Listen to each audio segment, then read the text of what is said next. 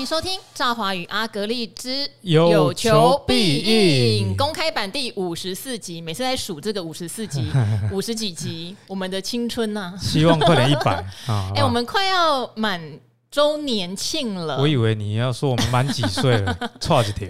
好，快要周年庆了。我还记得我们是十月开台的，啊、去年十月没有错。对啊，哈，现在都已经九月，接近九月中了。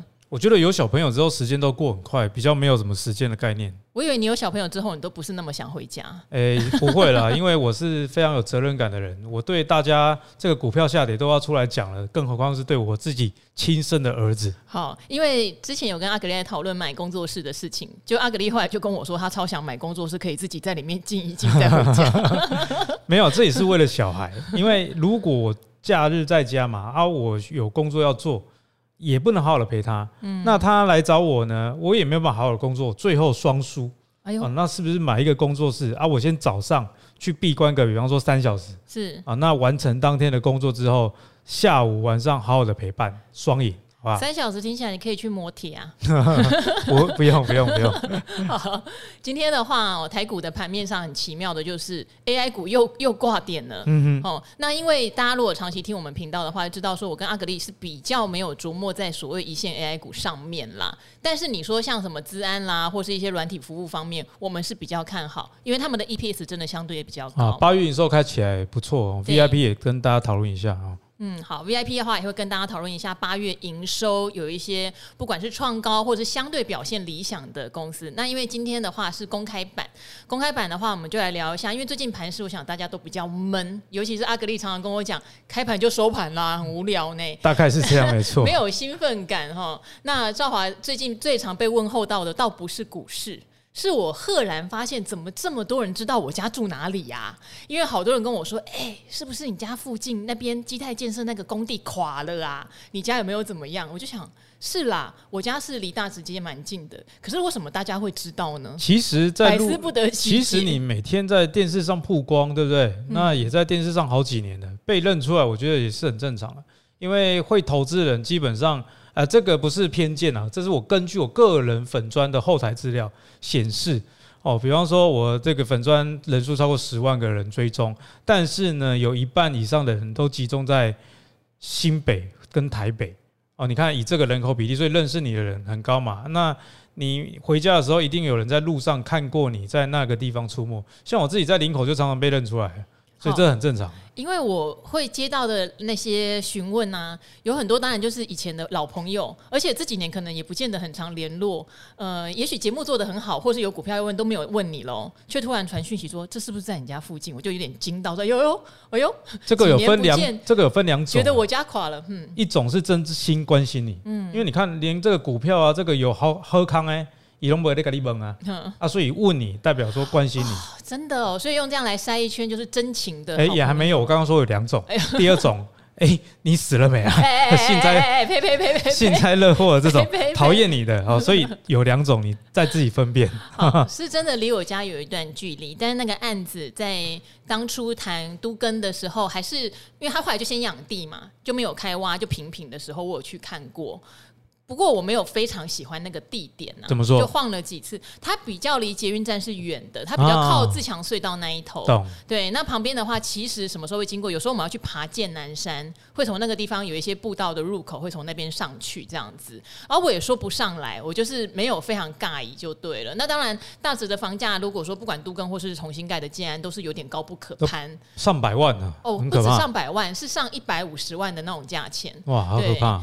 因为还有另外一个杜根案。就在大直捷运站二号出口旁边，他就开好像一百六吧。相较之下，我觉得那个点对我来说是更理想的。可是，一瓶一百六也真的是有点点点点。对，嗯、我觉得房价最近真的是很有感触啦。因为像我买林口的时候，我林口算地点买很好的，我大概买四十万，嗯、就是我家附近就是公园啊，然后两个电影院，算是当地蛋黄中的蛋黄。嗯。可是呢，我昨天陪我朋友去看林口的后段。对，后段多后段呢，就是比明世还要在后面。哦，那明世当初旁边的地，所以明世现在当做后段的代表，它本来就在后，它已经是后段最 最代表的一个设施了。是。哦，那它旁边的两块地本来 TVBS 要去，对，以及他自己有盖一个二期，那他二期盖到一半自己不盖了，那 T B B S 也不去了，你就知道说可能相对比较偏僻。所以我要建议民视不要再用那一种虚拟主播了，你还是要有真人主播在那边晃才是福利，好吗？你用 AI 主播，请问大家搬去那边是要看什么东西？AI 哎、欸，说到 AI 主播有点离题啊，但是最近看到一个美女，想说蛮正的，点了看一下，是 AI 的，嗯，不是真人。你现在还有点美女看的习惯哦？偶尔还是要点一下，半夜心情苦闷的时候，就是呃儿女。在睡觉，那我自己在这个工作的时候，好要欣赏美丽的事物。阿格力觉得有被套话的感觉，想快速转移话题。我公开公开分享，因为我老婆也会看帅哥，好不好？硬要讲老婆是吧？刚刚讲到哪里去了？已经忘了。讲到房价就是涨很多，你在蛋黄中的蛋黄，当初一瓶买四十万。对，而且我那个是去年年初买的哦。那今年的这个行情呢，后段基本上都已经接近五十万了。我昨天陪我朋友去看，四十七万。而且他说不二价，嗯，哦，所以呢，现在房价真的是大家加油啦，投资还是要好好的做，不要放弃希望，好不好？好。虽然那个地方离我家真的是有一段距离，但是它有影响到我看房的想法耶。好，因为我也是在看工作室，其实是我先讲的，然后阿格丽在模仿我哈，我们理由不一样哈。好，那我在看的过程中，当然因为是工作室嘛，就是可能以一个一房室内可能十几平或是两房这样的考量先出发，然后也想说不要离东森太远，所以都在台北车站这一个附近看。但是当然因为房价也都居高不下，而且现在很多产品真的室内好小哦，你说十几平的真的也不多呢，可能都十平以内的套房，嗯、那我也不喜欢。后来阿格丽就有丢一个案子给我，那这个案子就在大直捷运站旁边，而且是一个三房，室内有超过三十坪使用空间的一个华夏，是有公是有电梯的华夏，所以我就研究一下，因为那个点我天天都经过，我大概知道嘛。比较旧啦，四十几年，而且说实话，感觉那一栋比较乱。嗯，好，有顶加盖得满满的，然后一楼又是店面，要都跟可能有点困难。好，我就问了房仲，那房东就跟我说，优点当然就是地点超级好，旁边就是捷运站，对不对？然后你要出租给学生也很简单，里面隔成一间间的套房，现成就当包租公，也出租无余。这样，缺点就是因为就在捷运站旁边，所以它有倾斜。那当初捷运站有请某工程公司来做了补强，好，但就是一个倾斜。对，好，他说甚至有人希望更倾斜，那就可以都更好。本来是心动在考虑嘛，一发生这个基泰工地事件，哎呦，我瞬间打消那个念头，我可不希望买了真的会发生倾斜到倒了要都更的问题，哦，还是要正常都更比较好啦。所以我又回头去看。那些一两房的新房产品了，对。哎，我觉得房子真的是这样，很多人就是想要买到梦想中条件的房子，基本上是买不太到的，跟钱没什么关系啦，就是说。有很大的关系，好不好？没有没有，我说我现在有几个亿，我就爱怎样就怎样。也没有啊，你就算有钱买那个捷运站旁边，你刚刚讲的，可是你觉得它有倾斜的问题啦？没有，我有几个亿，我当然不买那里啊。哦、我到明水路上跟张忠谋当邻居，或者是觉得它太旧等等。我要说的是说，像有一些房子，你觉得它太旧，可是通常旧的房子它的地点比较好。哦，对啦，对，那新的房子地点通常会比较远一点，因为代表说过去还没有开发的地方被开发了。哦，那它屋顶比较新。但是它可能地点比较偏僻，哦，那旧房子你就觉得它旧，可是新房子呢又比较贵，哦，所以我觉得大家买房最近的心得还是，你就选择当下最适合你的啦。那房子其实可以再换啊，跟有没有钱其实没什么关系哦，因为呃，怎么讲，你你的房子涨了，那你可能一开始买在蛋黄啊，买比较小，那你可以把它卖掉去蛋白换比较大，哦，跟着人生阶段变啊。这是一个小心的，就是房子，我觉得不需要，呃，每一次买都觉得说，哦，这个我就一辈子会住到底了。以前可能比较会了，但现在社会变动比较大，我觉得在当下。买最适合你的就可以了。好像我也是返璞归真哈，我怎么讲？我本来就是一直往大的换，现在反而想要买小的，因为每一个人生阶段你需要的房子真的不一样哈。好，那这个是看得出来盘很淡，所以我们两个都在看房子，甚至有人拿那个自行车的高级车价叫我买，因为我本来。一开始做这个 podcast，我的理想就是之后我要攒钱去买一台非常高级的自行车。你已经赚到了，还没买啊？但是我现在的心情又变成我要把钱留着买房子，我没有要买那个自行车。所以人家说买房子，所以我们的好同学请原谅我。人家说买房子会越来越有钱，其实有它的根据在，嗯因为我们人都是有欲望的。像我前阵子本来在看车啊，后来就是就在又开始看房，之后就觉得说花钱买车。没多久就折旧，通常你进口车三年大概就折大概三成啊，哦，所以我觉得大家还是买房。或者是买 ETF 比较好，好，买房或买 ETF，或者是之前你看中的一些绩优股，它现在股价有修正，嗯、不要因为它修正反而变得更害怕。它修正，我们常常跟大家提醒，当我们分析它的价值给大家听的时候，是让大家能够在修正的时候有勇气哈，不管是续报或者是买进。那当然买 ETF，它需要的勇气就可以更少一点，因为它已经帮你做好分配的因子了哈。但这边我也想问阿格力啊，因为现在九月啊，有很多的 ETF 要除息，现在的除息很离谱哎。以前你说高股息，什么叫高股息？五趴以上的殖利率就叫高股息，很正常吧？甚至你说超过七趴，我告诉你啦，它有问题啦，有七趴一定有问题。现在不是，现在就十趴。现在没有十，大家说十一趴，这个上面高股息？不是，我觉得这个大家观念可能要稍微来导正一下。不能一直要求说每一档高股息一直保持什么十趴十一趴，以为领到天荒地久，要这样我说哈，我跟你讲，对，好，但是呢，先以今年来看好了，今年很多诉求十趴十一趴甚至十二趴的，真的有机会达到全年度让人家领到这个股息吗？我觉得未来一年或许有机会啦，哦，因为他们现在手上有很多的净值是来自于说。啊、呃，最近调整成分股，他把电脑周边卖掉。我说的是高股息啊，通常高股息成分股里面很多电脑机周边类股啊，他卖掉就有资本利得，啊有资本利得。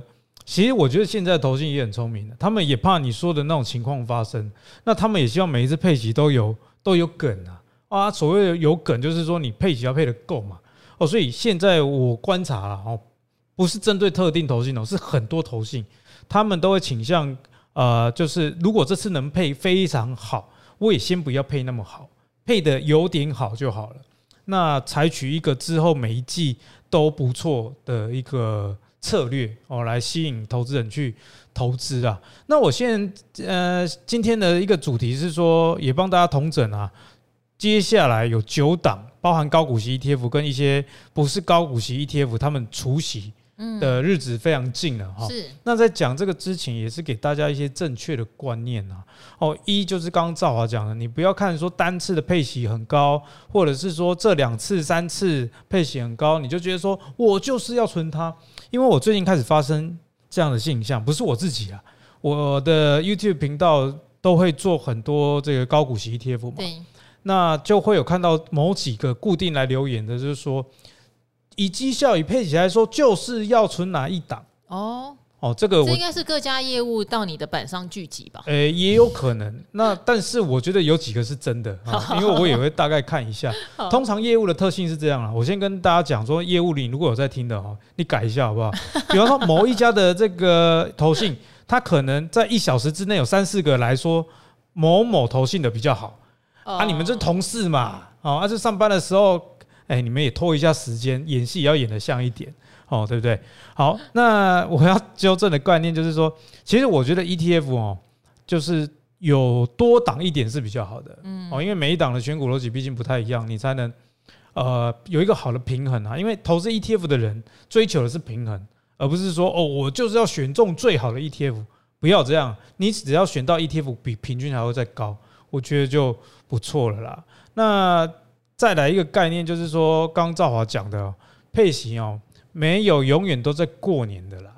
你想嘛，你自己平常在存股，那殖利率有五 percent、六 percent、七 percent 就已经很不错，甚至到八跟九，你就会开始去想，这个是不是一次性的，是不是景气循环股了？可是当这种思考变成你在投资 ETF 的时候，哎，大家都不这样想了呢。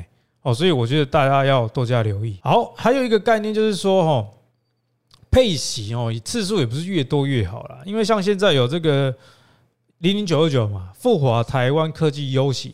诶，先说我没有在攻击它，而是他让我看到投资人对于某一个鼓励政策有多么大的热情，就是等于你只看到它的值利率，对不对？对，就有非常非常大的热情。呃，或者是说配息配很多次，哦，像零零九二九是月月配。哦，它规模听说已经到五百亿以上。我知道，我刚才还跟阿格在讨论这件事情，因为我个人是没有喜欢领股息，我想这个熟悉我的朋友都知道。我没有想到大家对于每个月配这件事情会这么着迷耶。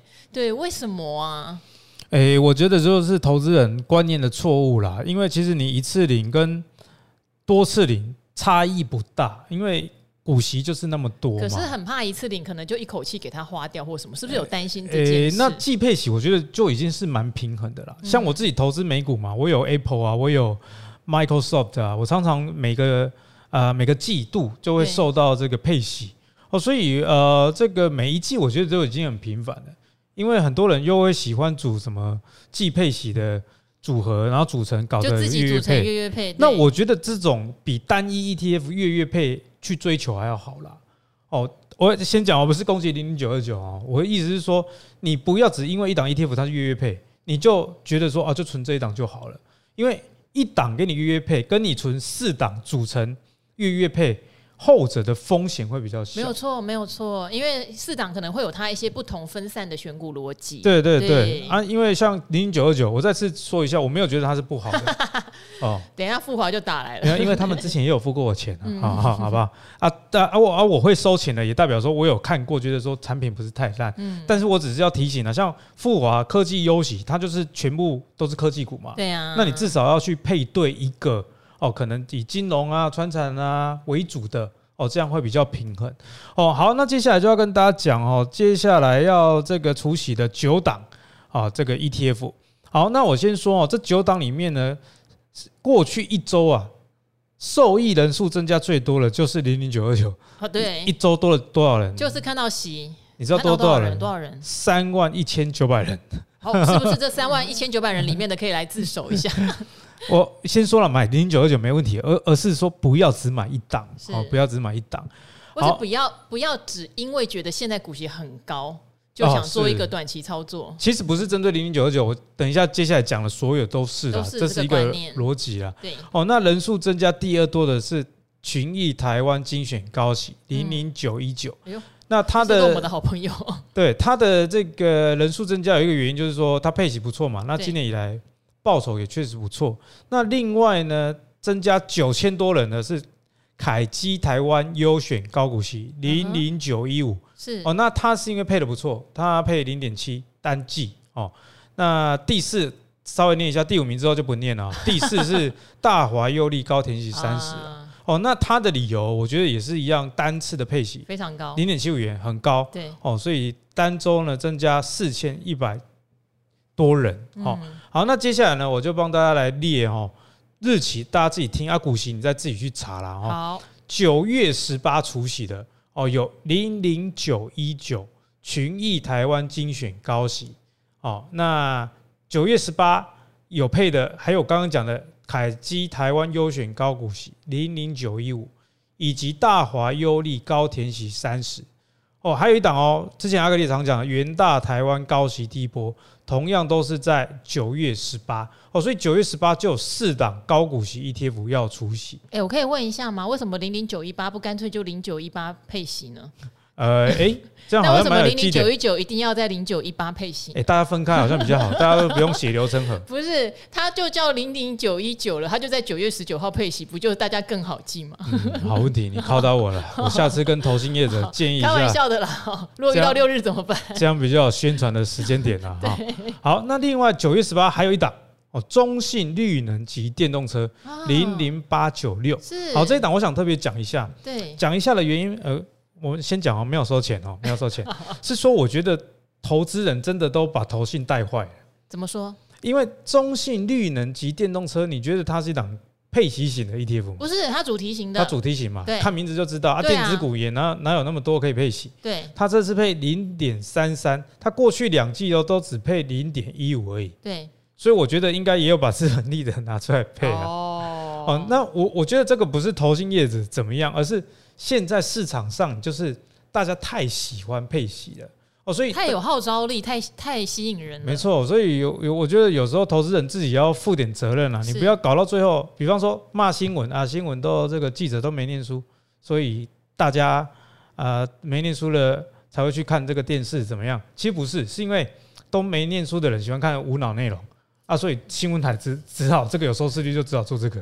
我跟你讲哦，这个身在电视台的我可以小小的补充一下，因为人家会说这个白色内容你干嘛一直 po？不管是放在网络上或者电视上，告诉你为什么？因为它有点阅率，啊对，因为它有收视率。但是我觉得更惨的是什么？收视率因为被 AC Nielsen 把持，我觉得它可能会有一些不公正。嗯、我也不知道为什么各频道业者明明就可以拿得到真正的收视率，却不好好做这件事情。因为 AC Nielsen 全全台湾就放了可能一千五到两千个盒子嘛，所以它一定会有收视调查的偏差。个人觉得，嗯、你会随便让人家在你家放盒子吗？不会、啊嗯。你会让人家监控你看什么？你太太看什么吗？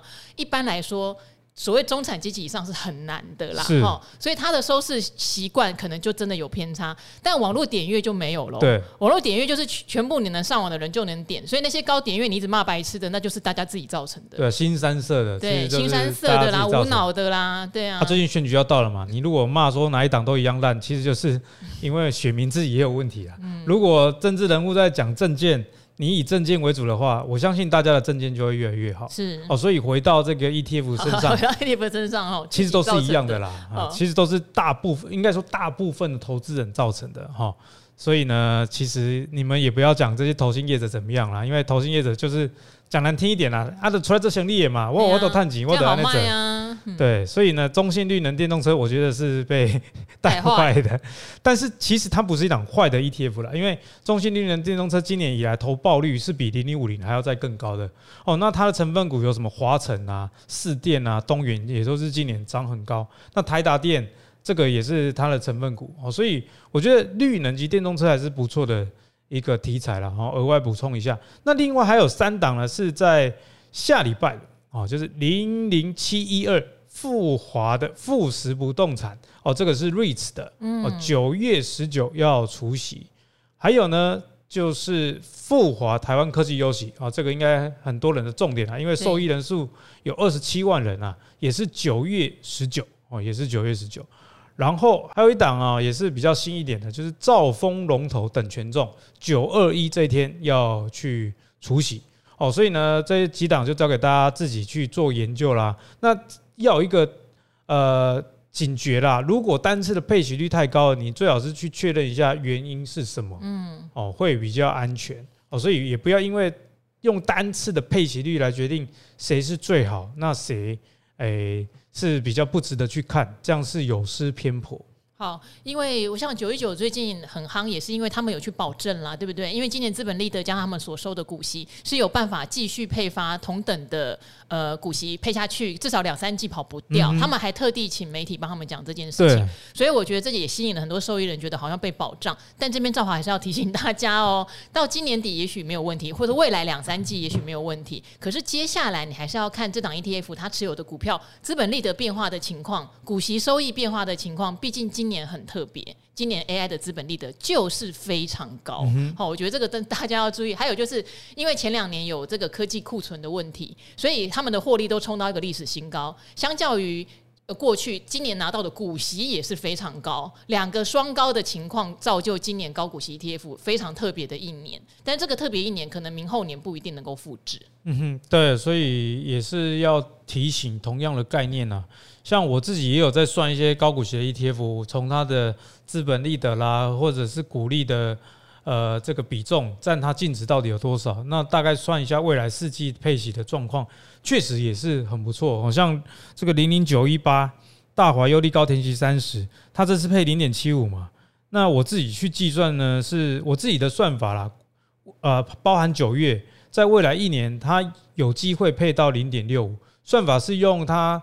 净值里面的股利组成，因为股利是本来就可以发了嘛，那它的资本利得已实现的、未实现的有多少？那抓个三成拿出来可以配的话，除以未来的四季哦，那这样资本利得加上股利是合计零点六五哦，所以也大概可以知道说未来四季它具我我不能说保证啊，因为没有人可以保证这些事，只有投信业者自己公布。但是可以知道说，应该是就不会落差太大。不过也同样的，像赵华讲的，那你未来四金没有问题，不代表说哦，你后年没问题，大后年没问题哦。所以建议大家还是先看选股逻辑，你认不认同？那看一下回撤资料，过去在空头的时候的情况是怎么样啊？那如果有经得起历史的考验，以及逻辑你自己判断没有问题的话，那多选几个，这样会比较安全。